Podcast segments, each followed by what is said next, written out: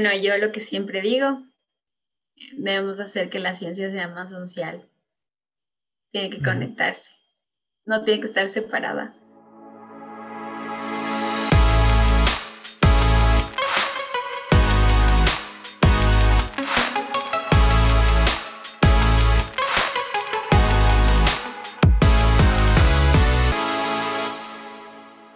Bienvenidos a Fuera del App. Yo soy Rafael Omar y este refugio de personas e historias de ciencia nos trasladará al Ecuador, país donde los diminutivos en los nombres son parte de su identidad lingüística. La invitada de hoy es Ana Gabriela del Hierro, o como mejor le decimos, Anita, biotecnóloga graduada de la Escuela Politécnica del Ejército, encontró en las ciencias ambientales aplicadas, en economía circular y en edición de revistas parte de su pasión, lo cual aún está expandiendo admiradora de Isabel Allende y de una de las madres de la conciencia ambiental, Rachel Carson. Así estudió su maestría en ciencias ambientales en Australia y hoy labora para el Instituto Nacional de Biodiversidad en Ecuador, donde le tocó iniciar investigaciones y armar un laboratorio de cero, una labor titánica. Sé que su historia les va a encantar y como siempre, espero que esta conversación les llene tenía como algunas preguntas de calentamiento y aquí te va la primera porque a mí si algo me gusta es leer. ¿Tenés en mente de uno a tres libros que hayan influido en tu vida? Y aquí puede ser desde libros de ciencia, pero también libros de vida, de rendimiento, de, de literatura o de cualquier otra valiosa clase. Bueno, em, cuando yo comencé, bueno, la, la lectura es, es, algo que desde pequeña me, me ha incentivado mucho mi, mi papá sobre todo. Pero yo empecé como en mi adolescencia a, leer libros de Isabel Allende. Y claro, la, la literatura en, en, español, novelas, así como un poco de, ficción. Y a mí lo que me gusta mucho de, de, Allende fue como esas, esas historias de mujeres empoderadas y así. Creo que que desde ahí he tenido como un acercamiento bastante al, lado como del feminismo, a tratar de leer solo mujeres. Entonces, eh, bueno, recientemente en, esto de la, de la, divulgación científica, eh, eh, leí, bueno, tuve la oportunidad de toparme con, con, con Rachel Carson, que, que, es una de las divulgadoras ambientales más, más conocidas y símbolo. Y, este libro, Maldita Primavera y todo, yo, yo lo leía y, decía como, como eh, perdón, La Primavera Silenciosa, decía como, eh, hace años que ya se habla de términos ambientales y, cosas así. Sigue pasando el tiempo y nos siguen diciendo como en la ciencia ahora esto de, que están pasando, hay daños, hay calentamiento global, en ese entonces era sí, los pesticidas causan daños, no es tan bueno como parece y bueno, siempre es como, bueno, en ese caso no, es mujer, entonces no sabe mucho. Y, lo otro es, ¿por qué va a ser malo si todos lo estamos usando y no pasa nada y así? Entonces, a, mí me ha marcado mucho esto de, las escritoras mujeres, porque, mm, y, sobre todo eh, el, hablar de activismo, porque en serio, no, no sé qué pasa eh, cuando, cuando estamos en, este mundo científico, en serio, que, que, te ven mujer y te dicen, no, es que te ves muy joven y, parece que no sabes. y, tan, y, tenemos que de alguna manera enfatizar y luchar y pelearle un poquito más y así sacar. Entonces me, me, me ha gustado mucho, un poco así como, como en general, no más que un, un libro en específico, sino como estos modelos para, para poder tomar el ejemplo y decir, ojalá yo algún día pueda ser así, poder explicar a la gente con, con esas palabras tan, tan apasionadas y, y poder eh, generar un cambio.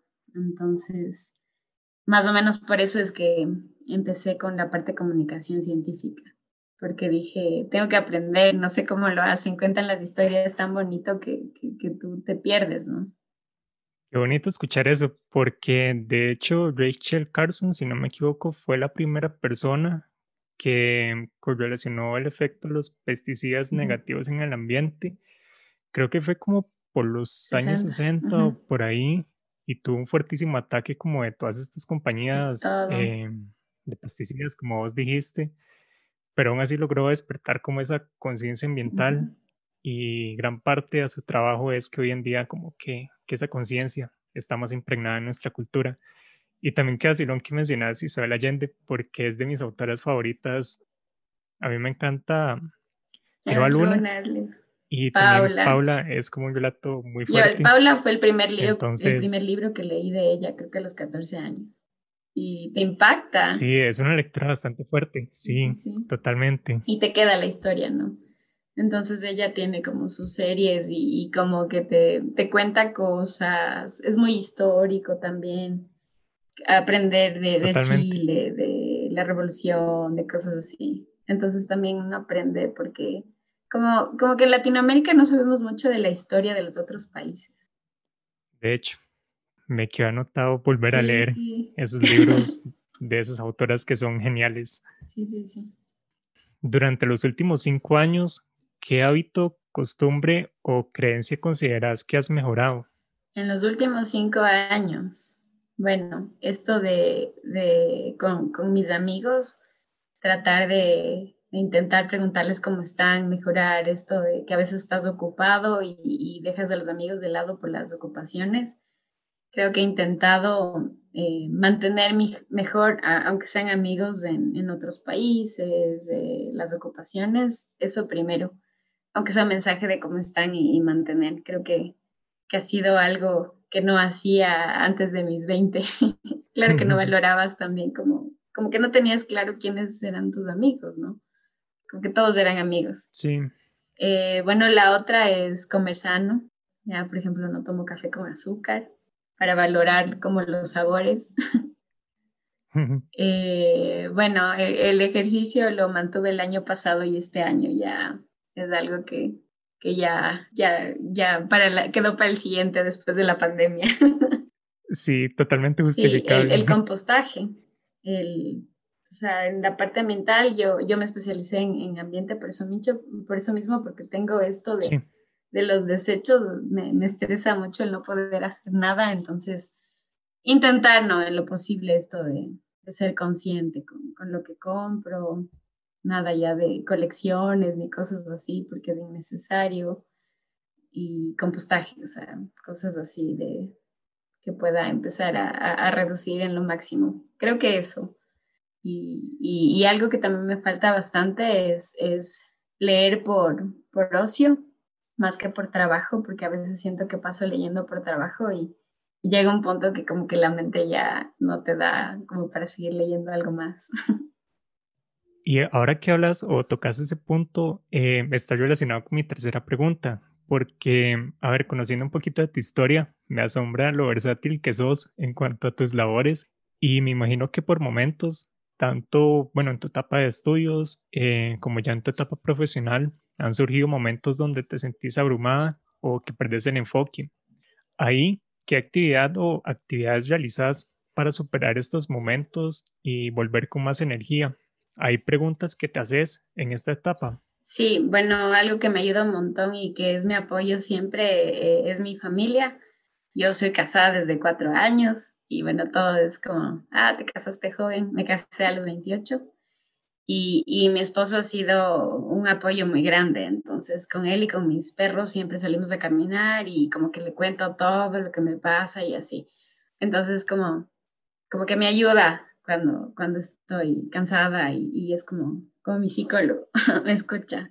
Pero bueno, en, en esta etapa justamente siento a, momentos como que no, no he hecho nada, como que dices, eh, siento que, que, ha pasado como tan rápido y tengo tan, tantos pendientes como el, el hacer el doctorado y, y, dedicarme a, a, a, mi empresa o a mi iniciativa al 100, no tener como que un trabajo para que luego pueda dedicarme a otra cosa y hacer como mis voluntariados. Que, que actualmente son, son dos, la revista Catálisis y el Biotech. O sea, quiero el, dar ese pasito al, emprendimiento, al, poder ver la manera de que no sean voluntariados, que no sea algo que, me guste hacer, sino que sea algo de lo que también pueda vivir. Entonces, cada año es como, bueno, voy pasito a pasito, eh, de, mis investiga de la investigación que, estoy haciendo.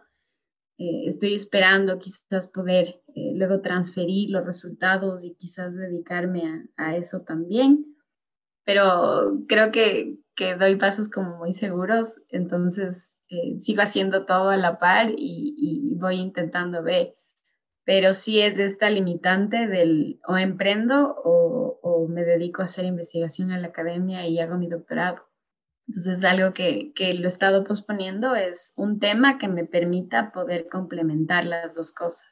Y, no sé, espero algún rato pueda escoger ese tema que me apasione y así, porque hasta ahora no, no, no, no, no encajo en, en ninguna cosa así. Entonces ahí ando con esos de no soy investigadora a ratos, siento que me falta, a veces siento que quiero ser emprendedora, que me falta y así. Quizás a todos nos pasa eso, como hacemos tantas cosas, sentimos que no hacemos nada. No, pues sí, ojalá se te dé pronto, porque Latinoamérica necesita de más emprendedores y más investigadores. Sí, sí, sí, pero difícil todavía. Bueno, hay que arriesgarse. Totalmente. Y mm, ya comenzando con tu historia, en tu etapa de estudiante te graduaste de, de la ESPE, la Escuela Politécnica del Ejército. ¿Cómo fue que hallaste tu vocación por la biotecnología? Bueno, mi historia no es de las que ah, toda la vida quise ser científica y así, porque en, realidad eh, tenía esa vocación de, de investigar, de ser curiosa de la naturaleza.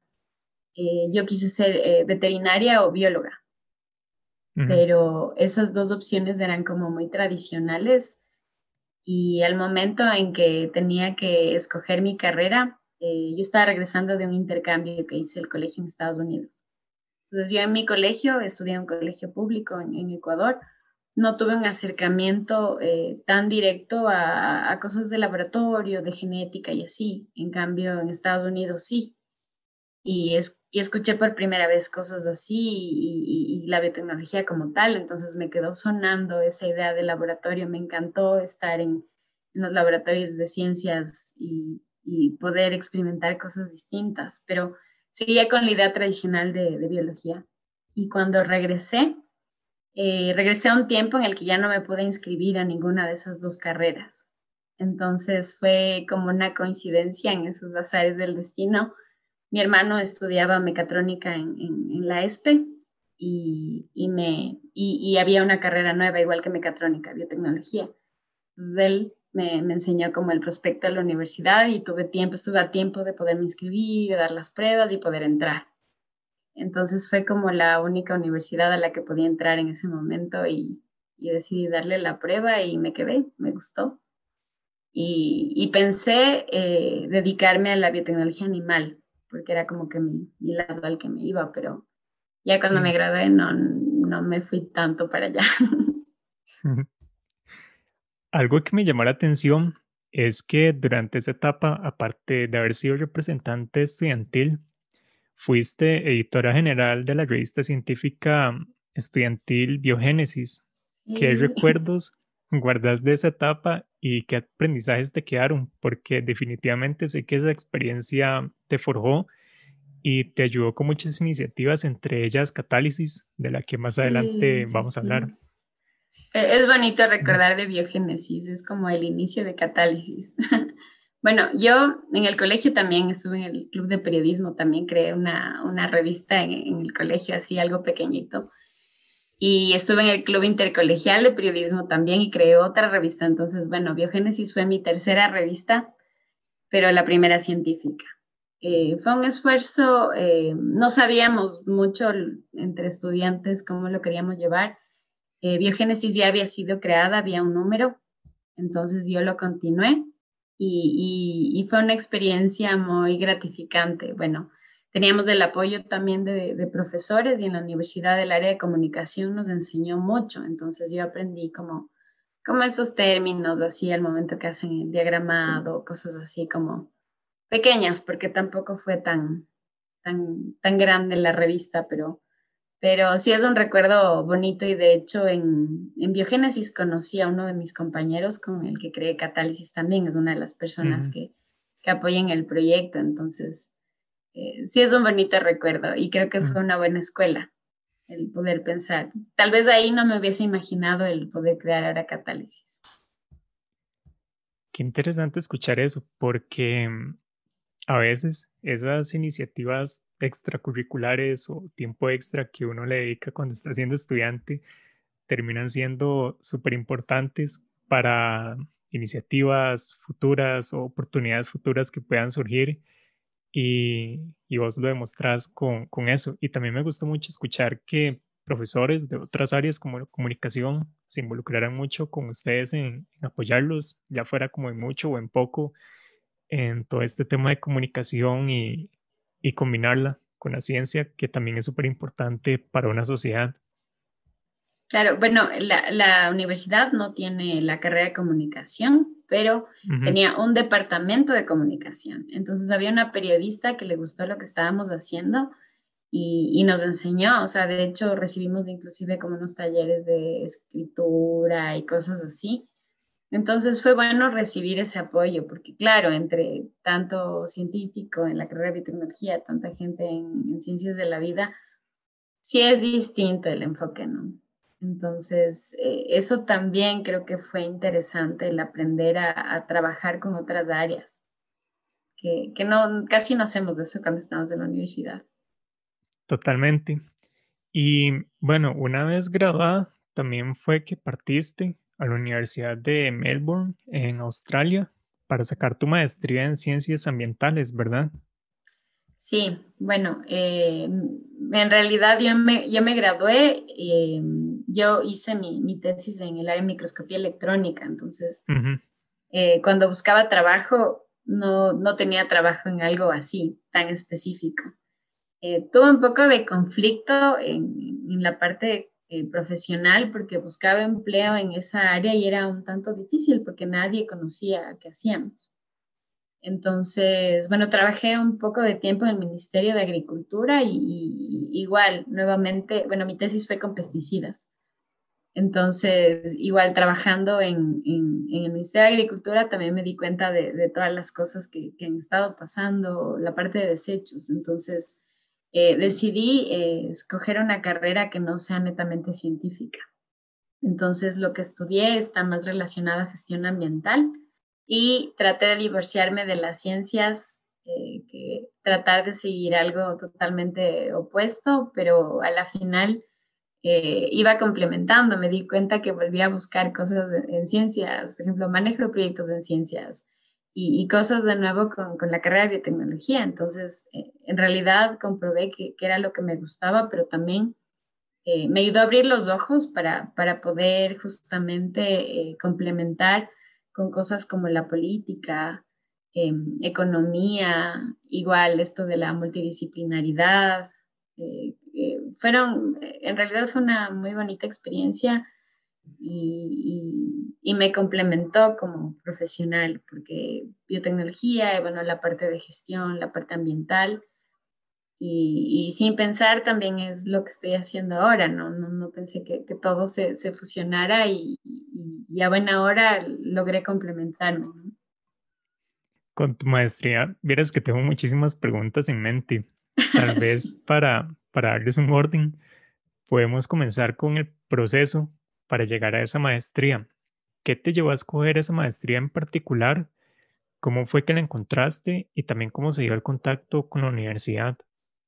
Ya, bueno, en, Ecuador en ese entonces teníamos las becas del gobierno de, de entonces había un listado. Entonces, habían dos maneras de poder tener una beca, la beca de excelencia en las 50 mejores universidades o la beca como de convocatoria abierta y, como que ellos te, ayudaban a seleccionar una universidad o algo así, pero era otro proceso.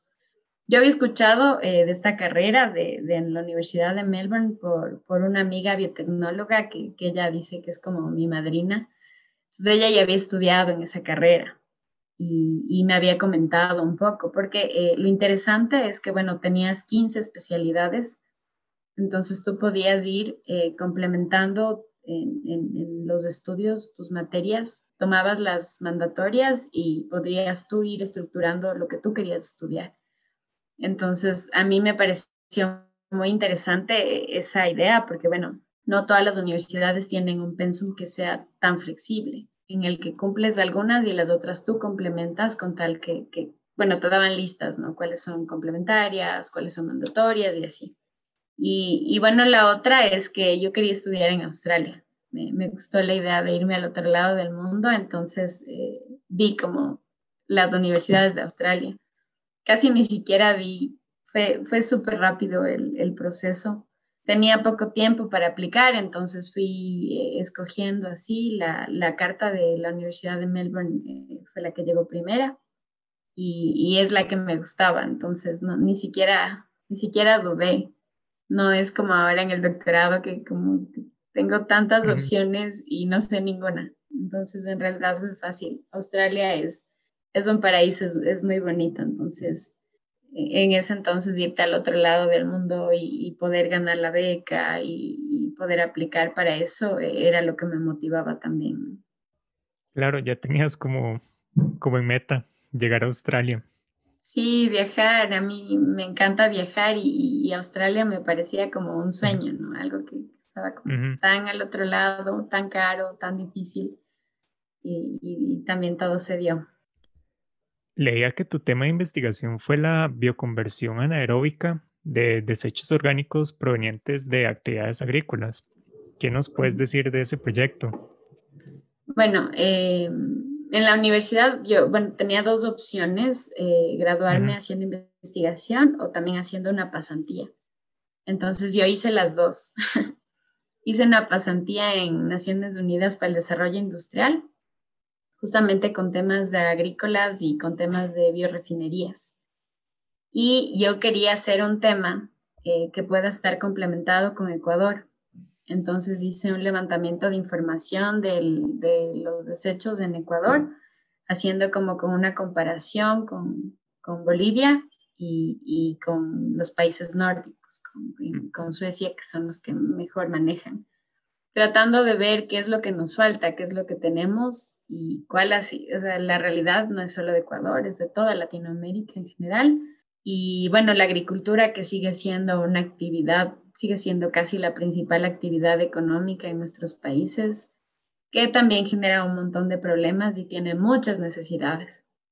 También yo trabajé en el Ministerio de Agricultura, entonces como estuvo muy relacionada a la parte de bioinsumos, veía bastante que, que hay deficiencias en, en, esa área, ¿no? Que, que, no lo vemos a nivel industrial, que todo es a nivel casero y en realidad que no, no aprovechamos casi nada. Entonces, bueno, hasta ese entonces yo, por ejemplo, hablar de bioeconomía, términos así, todavía no conocía. De hecho, yo la bioeconomía la conocí en, en, en Chile con el Biotech, entonces, bueno, ahí todo se conectó pero sí me permitió hacer como un mapeo general del, del estado ambiental en, manejo de residuos sólidos en, en, Ecuador.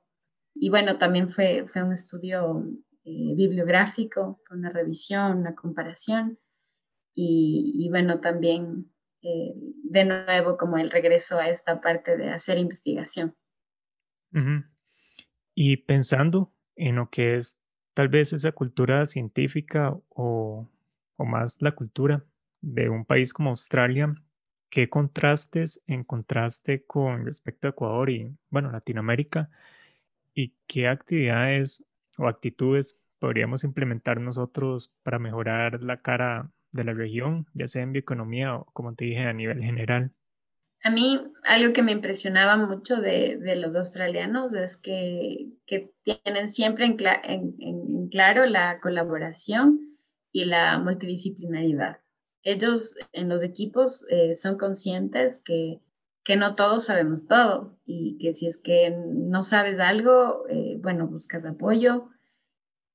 Bueno, al principio, claro, es que el inglés australiano también es un poco complicado. Difícil.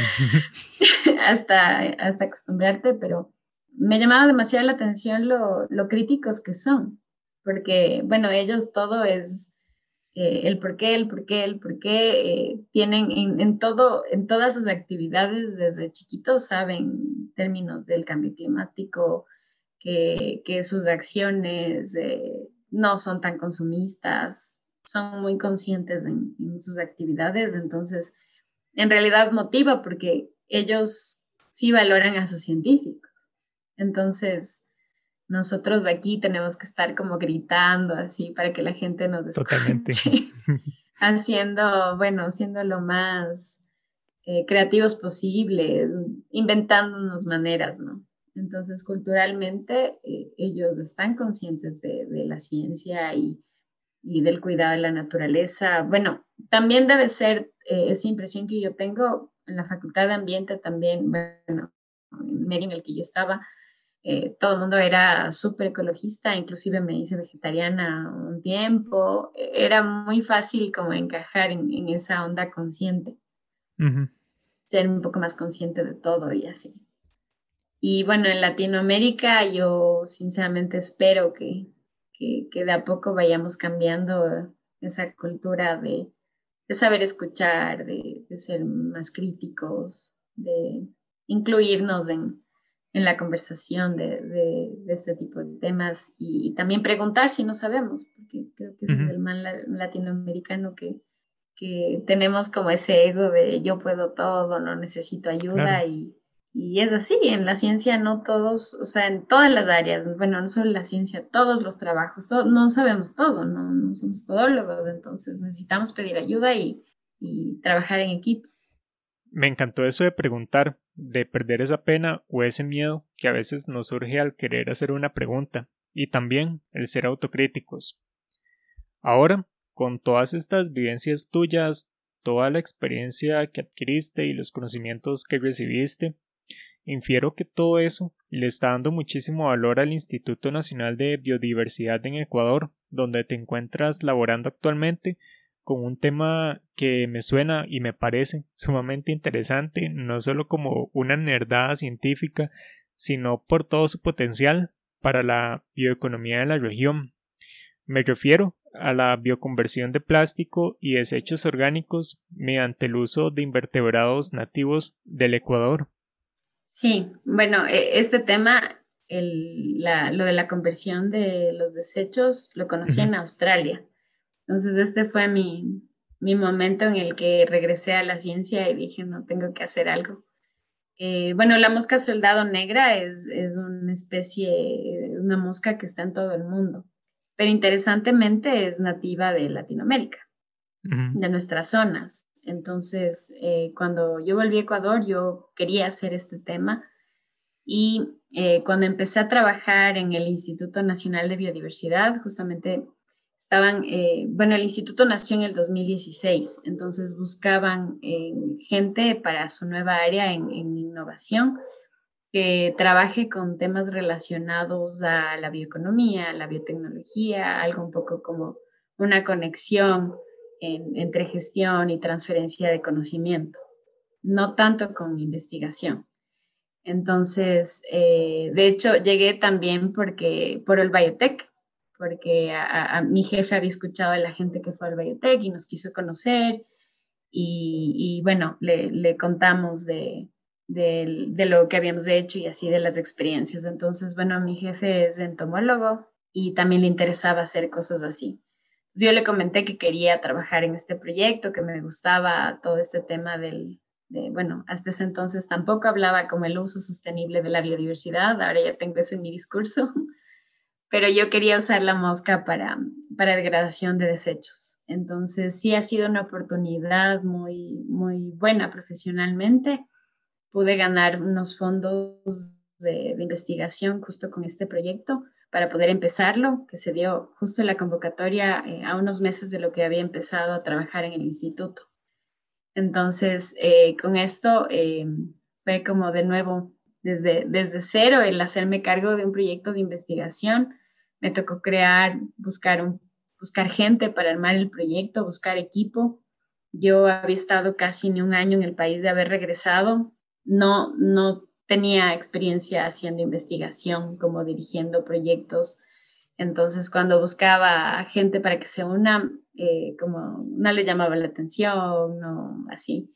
Entonces, busqué como con conocidos, traté de armar la propuesta, yo soy buena para escribir, entonces, bueno, también fue como tengo que, que lograr también la pasión por el tema y, también participé en una categoría distinta. El instituto siempre había trabajado en temas de biodiversidad, cambio climático, con todos los otros investigadores en ese lado. Y yo fui la única que postuló al tema de, energía, que, que, era otra categoría, para la producción de proteína. Y justo esto del uso sostenible de la biodiversidad para obtener proteína. Entonces, como que le di otra, otra perspectiva al instituto para no dedicarnos como exclusivamente a estudiar eh, la biodiversidad, sino también a usarla, dando otro enfoque eh, con la parte de educación ambiental, un poquito en lo de gestión de residuos y también eh, actualmente estoy fusionando no solo los insectos, sino con cianobacterias. Entonces, la idea del trabajo es poder obtener alimento para distintos animales, nuevamente para el sector acuícola, y, poder reemplazar la harina de pescado. Entonces, intentar también desde ese lado, ¿no? La perspectiva de producción, soberanía alimentaria. En, Ecuador se hace demasiada pesca de arrastre, cosas así, que, encima más eh, exportamos camarón. Entonces, mucho pescado va para la alimentación del camarón. Entonces, eh, son prácticas que se podrían cambiar a nivel industrial reemplazando con, los, con los insectos que tienen un alto valor proteico. Recién estoy trabajando, eh, bueno, la mosca desde hace dos años eh, no había sido descrita aquí, no había sido encontrada, entonces, bueno, hice todo eso en campo y prácticamente es un, es un insecto que, está en todos nuestros países. Y bueno, estoy usando también otros que, que han sido estudiados en, eh, porque son, tienen alto valor proteico, no necesariamente nativos, y, con la formulación. Entonces, bueno, todo el trabajo también, porque no soy entomóloga, entonces también aprender de mis compañeros entomólogos a, reconocer, a trabajar con los distintos estadios y, bueno, trabajo con seis especies y, somos como unas seis personas en, en el proyecto. Genial escuchar eso por varias cosas. Primeramente, a mí me encanta también la mosca eh, soldado negra porque tiene una tasa de crecimiento como relativamente rápida, no es como un insecto plaga y la tasa de conversión a, proteína principalmente es súper alta. Y también con este tema de, de la harina de pescado que conlleva como todo un agotamiento del recurso marino, creo que ya es momento, si no es como un poquito ya tarde, de buscar como esas alternativas para buscar como sistemas acuícolas más sostenibles con el ambiente y que a fin de cuentas de, permitan como extender esa actividad que tiene gran relevancia también en temas de alimentación y que, no sé, en unos 10, 15 o 20 años estemos buscando como otras alternativas porque todo se agotó. Claro, totalmente.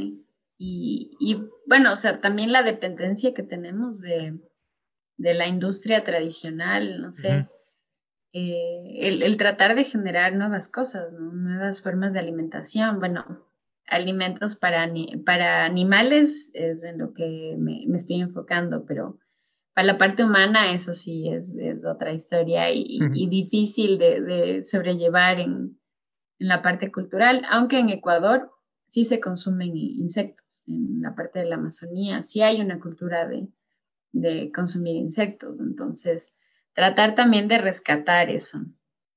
Eh, tengo, tengo esa perspectiva también con, un compañero de, una universidad que queremos como ampliar a la parte de insectos eh, relacionados a, la cultura, como para tratar de, de, usar desde ahí, poder estudiar eh, componentes y así pero eh, lo de la mosca sí ha sido complicado. Bueno, hasta como no la conocía, en, en Australia era fácil poderla comprar y, y ya. Entonces aquí me tocó desde cero tratar de ver en dónde está, identificarla, eh, entenderle también. Le quise traer a Quito para hacer el crecimiento aquí. Eh, Quito es frío, es alto, entonces no, no le he logrado multiplicar en la altura.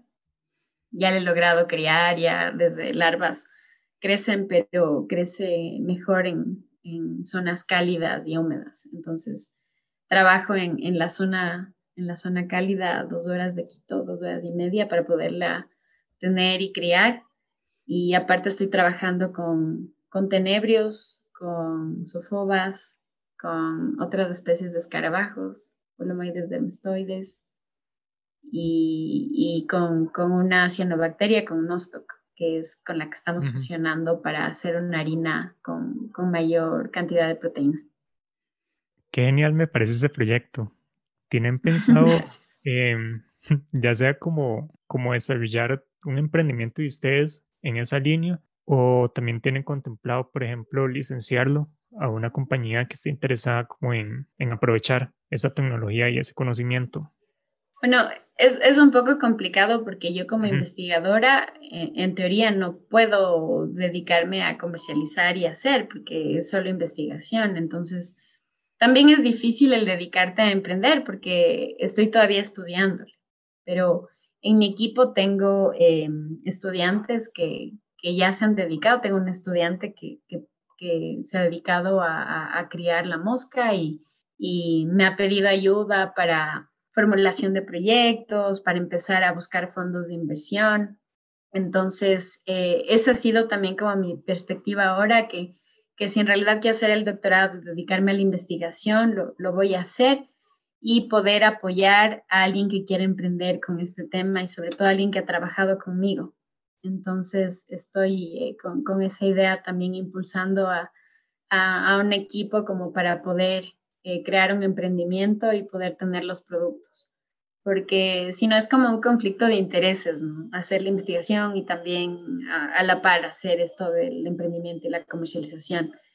Entonces, de esta manera le, les puedo ayudar y también no queda la idea como al aire. Hay una empresa que, que el gobierno ecuatoriano hizo una, un acuerdo para venir a hacer gestión de residuos, una, una empresa francesa que viene el otro año justamente a hacer lo que hago, gestión de residuos justo con la mosca soldado.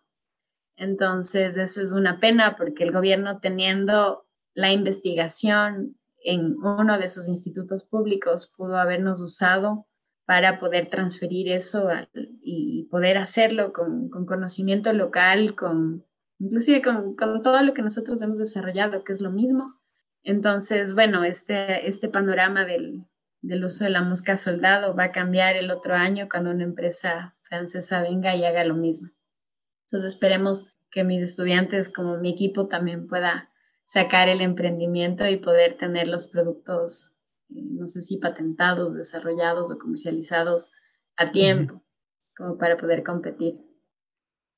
Claro, y eso que tocas es justamente otro de los retos que debemos abordar en la región, que autoridades, por ejemplo, sepan qué es lo que se está haciendo en sus países en temas de investigación y desarrollo antes de buscarlo de otros países y también buscar esas relaciones ganar-ganar en entre instituciones públicas, universidades y también empresas locales o que se fomenten emprendimientos locales. O sea, todos se verían beneficiados, se valora el trabajo de las personas científicas locales y sin duda alguna potenciaría nuestras economías. Mencionaste que recibiste fondos para la investigación. Ese es otro tema. ¿Qué consejos le darías a alguien que que esté iniciando en esta labor y esta faceta que es bastante difícil de encontrar eh, grants o fondos, además de redactar los proyectos, de competir con otros investigadores buenísimos que también están buscando recibir los mismos fondos. Mm, bueno, esa fue mi, mi primera experiencia eh, compitiendo, porque fuimos eh, como 500 proyectos y nos seleccionaron a 52.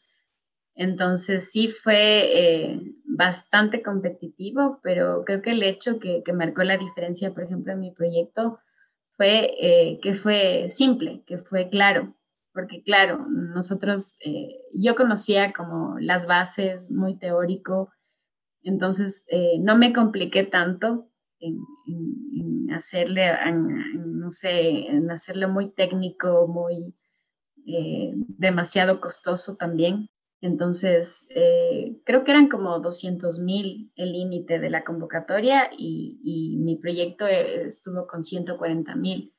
Entonces, eh, a veces yo sé que necesitamos dinero para las investigaciones y todo, y, mucha gente de las que luego he conversado en las propuestas siempre ingresa la mayor cantidad del presupuesto para contratar a personal, porque claro, es algo que se necesita, lastimosamente las plazas de empleo son limitadas y se contratan muchos asistentes de investigación también, porque los investigadores tienen mucho trabajo encima. Entonces, eh, en esta convocatoria creo que marcó un poco la diferencia en, eso también, el, el, que la mayor cantidad del proyecto estaba dedicada a equipos. El instituto no tenía un laboratorio para poder hacer mi proyecto, no, ni siquiera como microscopios ni cosas. A mí me tocó armar el proyecto desde cero, no solo con, esta, con estos fondos, también el instituto ha gestionado fondos con cooperación internacional, con, con Alemania. Entonces, eh, ha sido como ese, como, como esa experiencia chiquita de empezar a gestionar de a poquito y, y, tener esto de, de, poder armar el laboratorio. Eso también es algo que nunca había hecho. Nunca pensé que así seleccionando qué equipos, qué cosas, qué compras. También es un aprendizaje porque no conoces. Generalmente vas a un lugar y ya tienes todo. Yo no tenía ni siquiera el espacio, entonces el pensar así, bueno, aquí va la cámara, aquí este microscopio, este microscopio es mejor y claro que te equivocas porque es la primera vez que la primera vez que haces.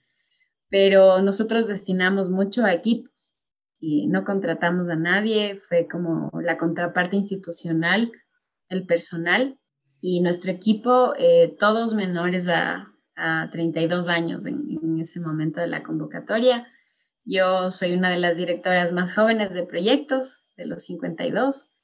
Entonces, eh, todos PhDs con sus 10.000 publicaciones, sus ni sé cuántos proyectos y así yo, como mi primer proyecto, dirigiendo mi equipo. Y, claro, creo que eso marcó eh, mucho, o sea, el, el poderlo haberlo hecho simple, hacer como súper específico, así, todo lo que necesitas, porque como no teníamos nada, entonces creo que era más fácil poder detallar todo. Suena sumamente difícil y que también tuvo sus momentos de estrés, pero bueno, como vos decís, eso forjó demasiado tu, tu carácter, tu, tu modo de ser investigadora científica, tal vez comprendes muchas cosas detrás de hacer ciencia, entre ellas como todo ese tema de inventarios, de crear un espacio de laboratorio, de coordinar a un grupo de personas.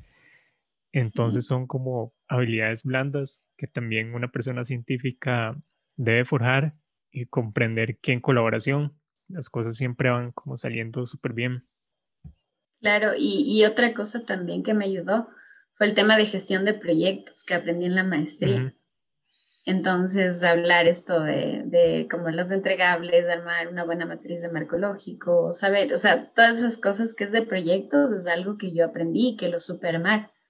Entonces, un problema muy grande es que a veces eh, cuando armas indicadores, armas indicadores que son demasiado difíciles de cumplir. Entonces, durante un proyecto siempre hay problemas, siempre hay cosas que no están planificadas y si es que estuvo mal formulado desde el principio, es un proyecto que puede ser muy difícil de cumplir.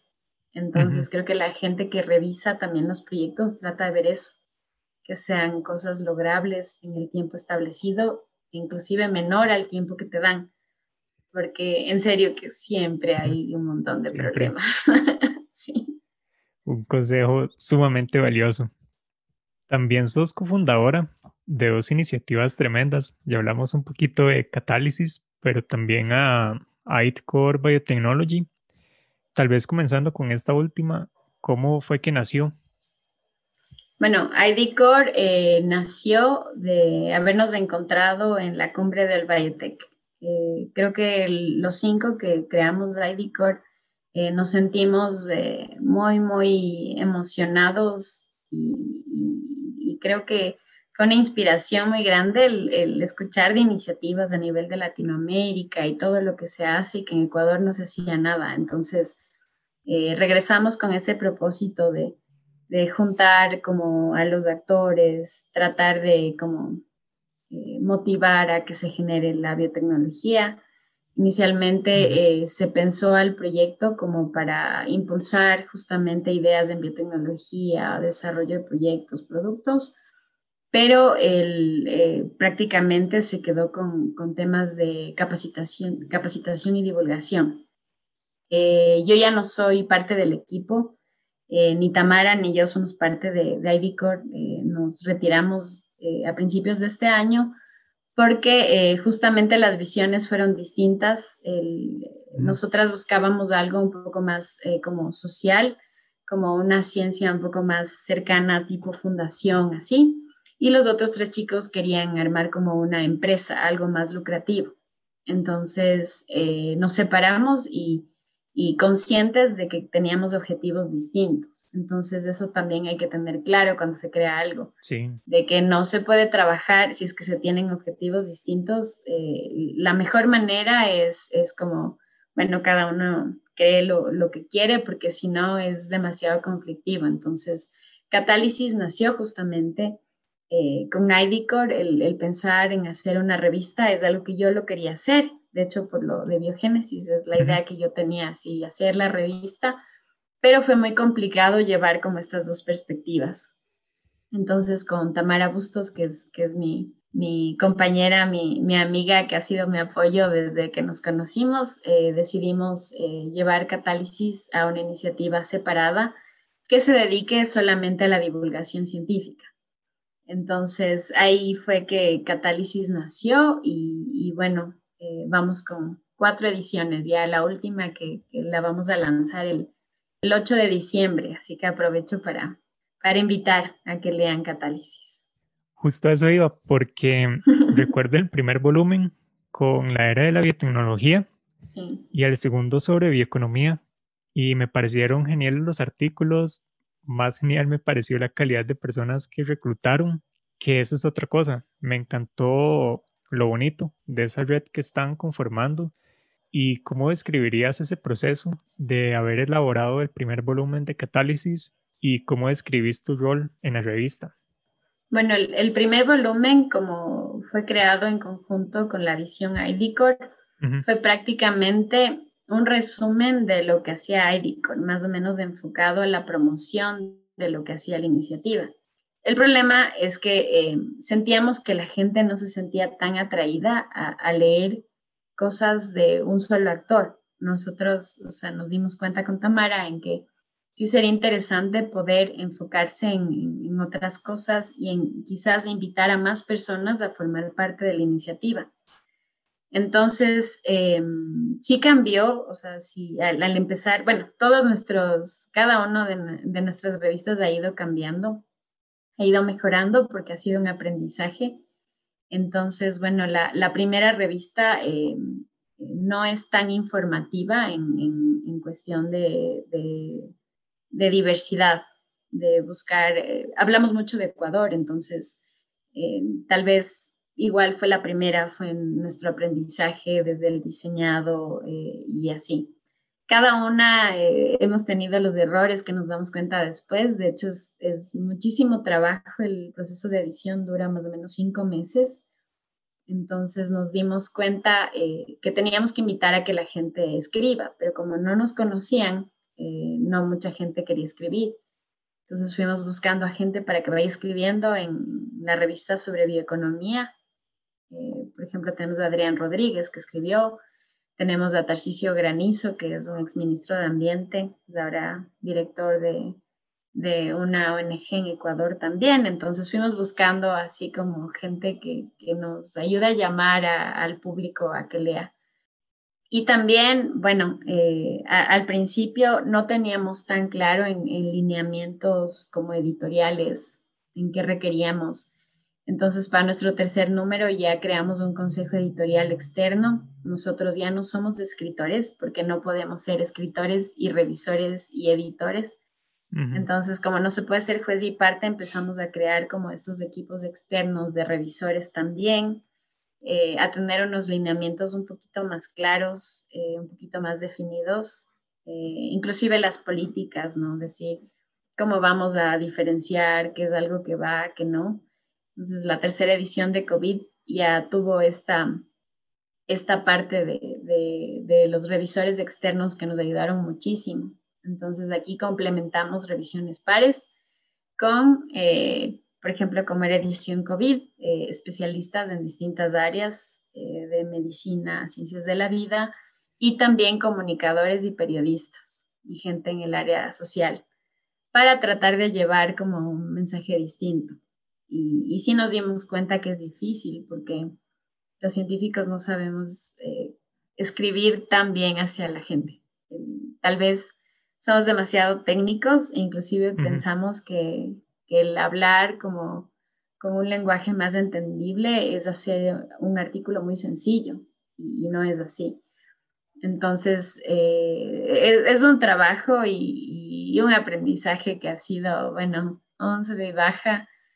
Y esta cuarta edición, Ciencia Diversa, es un cambio totalmente al, es muy opuesto, es muy a, a la ciencia con la parte social. Entonces ahí también eh, se nota, por ejemplo, en la diferencia de contenido desde COVID, que, que es súper técnico, que habla muy de biotecnología, de, de, cosas así, tan de medicina, ahora hablar inclusive de temas personales, de exclusión y, cosas así.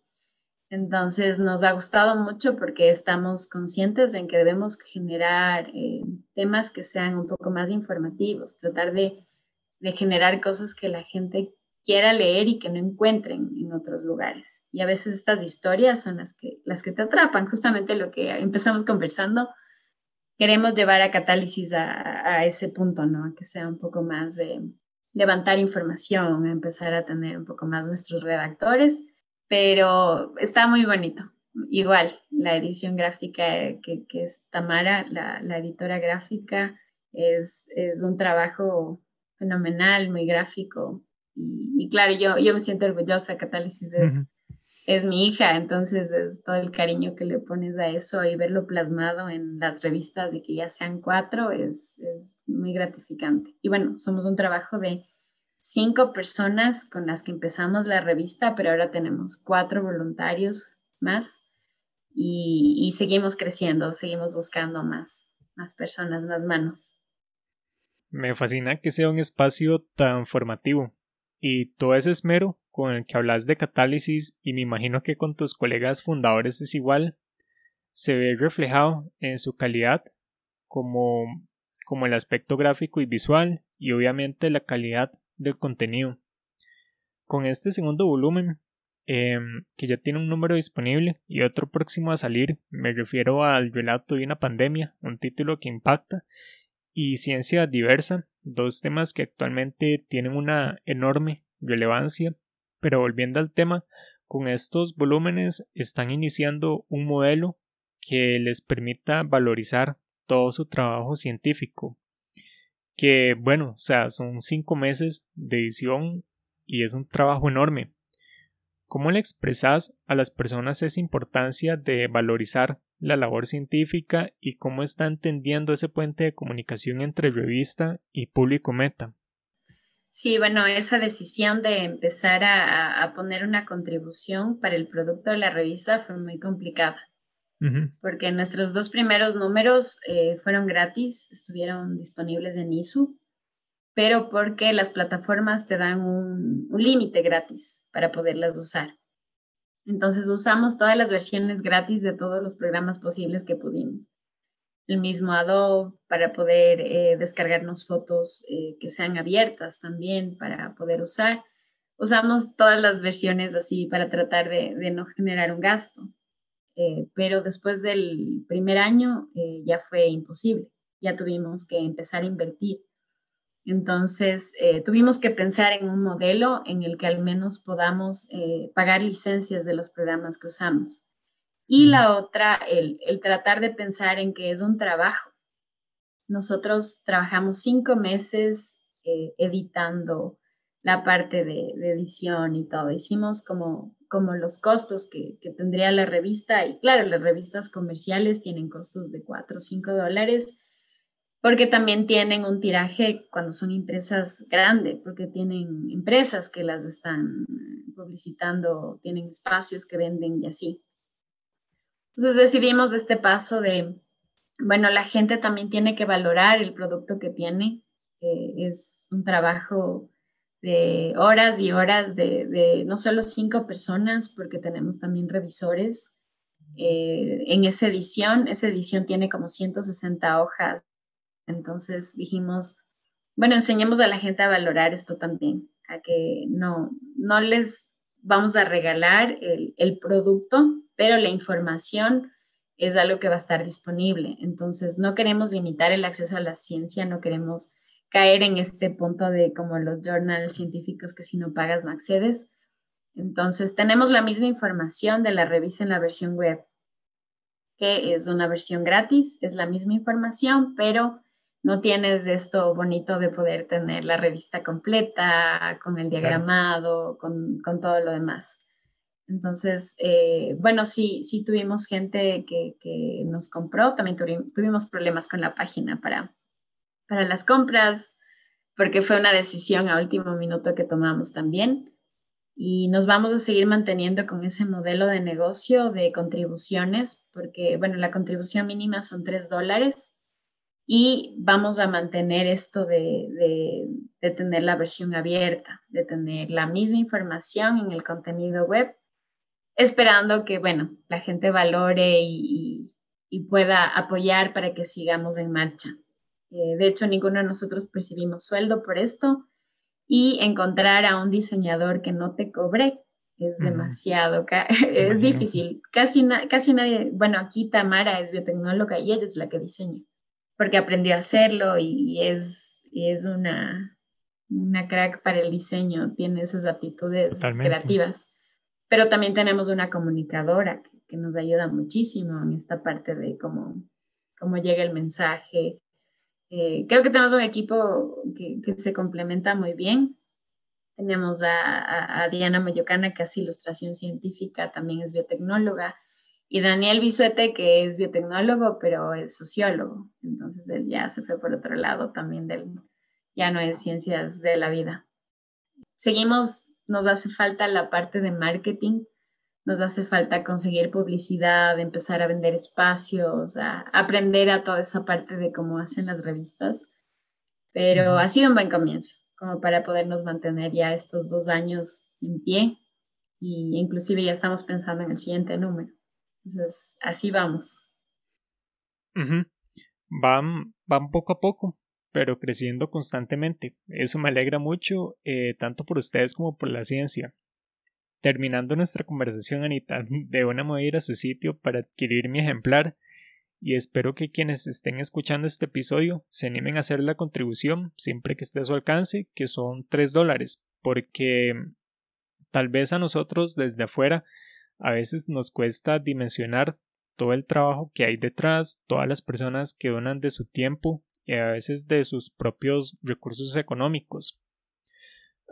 parte, o de parte más bien, de uno como lector, siempre que esté dentro de sus posibilidades, es bonito dejar ese gesto de agradecimiento, retribuyéndoles con un poquito al menos en todo ese enorme y tremendo trabajo. Y bueno, Anita, llegamos a la última pregunta la cual se la hago a todas las personas que, que han pasado por aquí. Si tuvieras el chance de poner un anuncio gigante que sea visto por billones de personas en el mundo, ¿qué mensaje comunicarías o bien qué frases de vida le pondrías? Bueno, yo lo que siempre digo, debemos hacer que la ciencia sea más social. Tiene que conectarse, no tiene que estar separada. Entonces, algo, algo así. Claro que para que esté como en un anuncio, algo así, tiene que ser algo que, que venda, ¿no?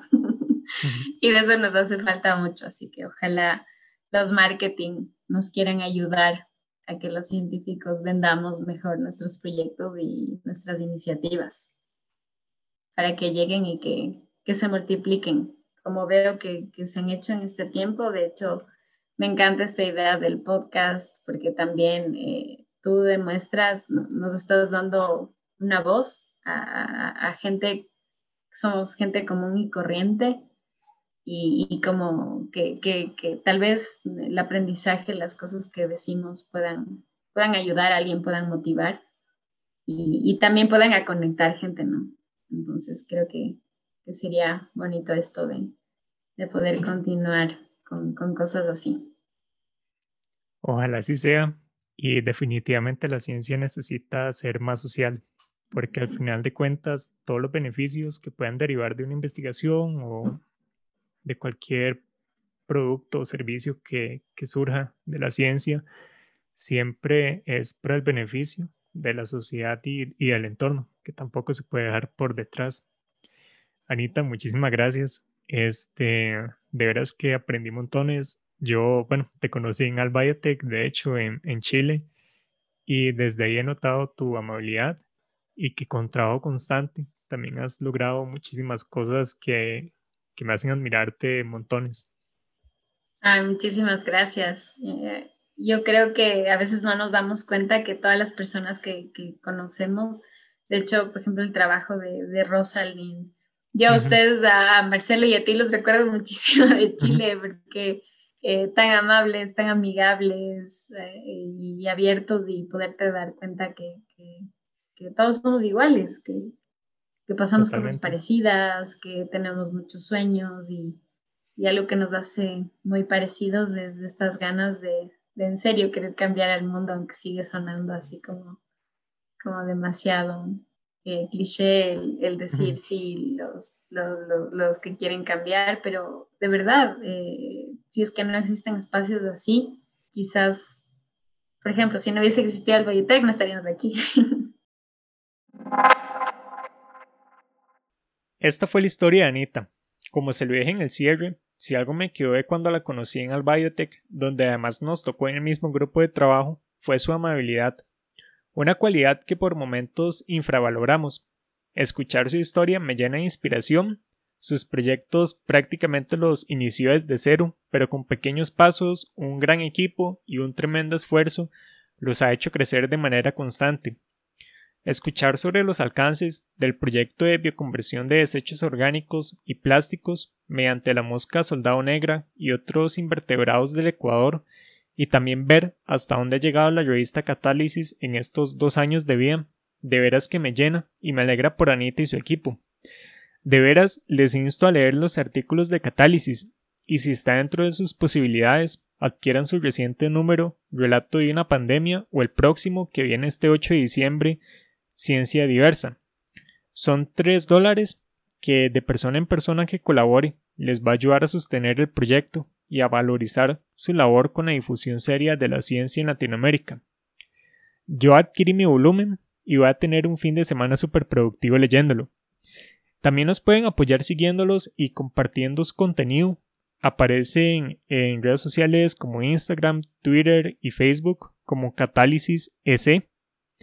Pero tanto los links de Catálisis como los de Anita estarán en la descripción de este episodio, el cual además si les gustó les agradecería enormemente que lo compartan.